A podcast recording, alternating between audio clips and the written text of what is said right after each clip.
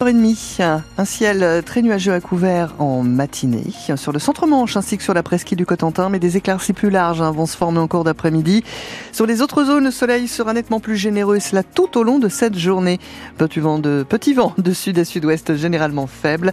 Les températures maximales entre 9 et 11 degrés. Il est 8h30, les infos Lucie la grogne hein, sur le port Chantraine à Cherbourg. C'est la hausse des tarifs qui ne passe pas, plus 8% prévu au 1er janvier. Mobilisation sur Facebook, manifestation envisagée euh, plage verte le 7 janvier. La colère monte, Benoît Martin. Oui, sur les pontons, on retrouve Jean-Paul le long de son bateau. Moi, j'arrive ici une fois, je veux monter sur mon bateau, je suis passé au travers. La, logique fut été de vérifier toutes les planches et de changer toutes celles qui sont pourries. Ben non, on a simplement bouché le trou. Hein.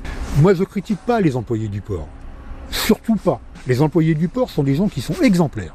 Par contre, ils font avec ce qu'ils ont. Pourquoi nous parle-t-il de cela, Jean-Paul? Eh bien, c'est pour dénoncer, selon lui, le manque d'entretien du port. Dans ces conditions, la hausse de 8% des tarifs attendus en janvier n'est pas acceptable. Ma pension, professeur des écoles, nette par mois, c'est 2435 euros. C'est exactement ce que va me coûter l'abonnement à l'année pour mon bateau. Un mois de pension de retraite. C'est déjà pas mal.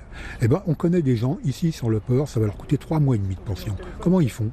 Pour cet autre plaisancier, la hausse est plus importante encore car il va devoir ajouter 10% parce qu'il vit sur son bateau. moi, ça me coûte euh, quelques mois de retraite pour arriver à vivre tranquillement. quoi. La mairie assure que les hausses prévues permettront de procéder aux nécessaires investissements sur le port et assure que les prix resteront en deçà de la plupart des autres ports. Ça ne convainc pas tout le monde, d'où le collectif qui vient d'être monté et qui se réunira le 7 janvier prochain. Après les dégâts sur la toiture, les bactéries de légionnellose. Oui, la piscine de va rester fermée au moins euh, jusqu'au 8 janvier. Elle l'est depuis le passage de la tempête Kiran début novembre. Les réparations ont été effectuées depuis. L'agglomération du Cotentin en a même profité pour faire euh, la vidange de la piscine, mais les dernières analyses ont montré que des bactéries s'étaient installées dans la tuyauterie. Il faut donc tout désinfecter. Tempête Kiran suite et le jardin des plantes de Coutances qui lui aussi avait été endommagé pendant les rafales et notamment son emblématique cèdre du Liban, rouvre ses portes, lui, après euh, un mois et demi de fermeture. L'évacuation par hélicoptère hier d'un homme à bord d'un cargo. environ 150 km des côtes à l'ouest de la Hague. Il présentait des douleurs abdominales, opération de sauvetage menée par la Marine nationale et par le Cross. L'actualité internationale est la mort de trois otages israéliens dans la bande de Gaza hier, tués par l'armée israélienne qui les avait identifiés par erreur, dit-elle, comme une menace. La chaîne Qatari Al Jazeera annonce aussi ce matin la mort d'un de ses caméramans dans la bande de Gaza dans une frappe israélienne.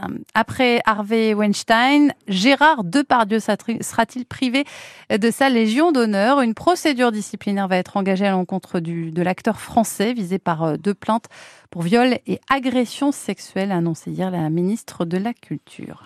À quand un contournement sud-ouest de Cherbourg en Cotentin? Oui, Question de nouveau posée hier au Conseil départemental de la Manche en session plénière. Les choses avancent un peu, reconnaît le président Jean Morin. Une concertation va être lancée. Vous savez qu'il y avait une étude qui a été lancée, là, qui nous donne un certain nombre de renseignements. C'est un diagnostic sur l'état et sur les pistes à suivre en matière de projet. Et avant le projet, nous devons mener une concertation et cette concertation euh, va être lancée. C'est une étape de plus vers euh, ce contournement sud-ouest. Il va falloir obtenir ce qu'on appelle une, déclaration d'utilité publique. Ça demande parfois 8 à 9 ans. Et c'est pas d'aujourd'hui, hein, c'était déjà le avant. Aujourd'hui, c'est peut-être même un petit peu plus complexe, mais voilà, on est dans un train de mesures, de contraintes, d'obligations auxquelles nous allons répondre, tout en sachant alors que ce sera un projet de deux voies, nous ne serons pas sur une deux fois deux, c'est écrit, mais par contre, euh, il y a sur le fuseau des réflexions à mener, en lien avec l'agglomération de Cherbourg, en lien avec la commune de Cherbourg, parce que c'est intimement lié à l'urbanisme. Que sera-t-il à l'horizon des 10 ans ou 15 ans ou 20 ans Voilà. Donc une route, elle se construit aussi en fonction de ça.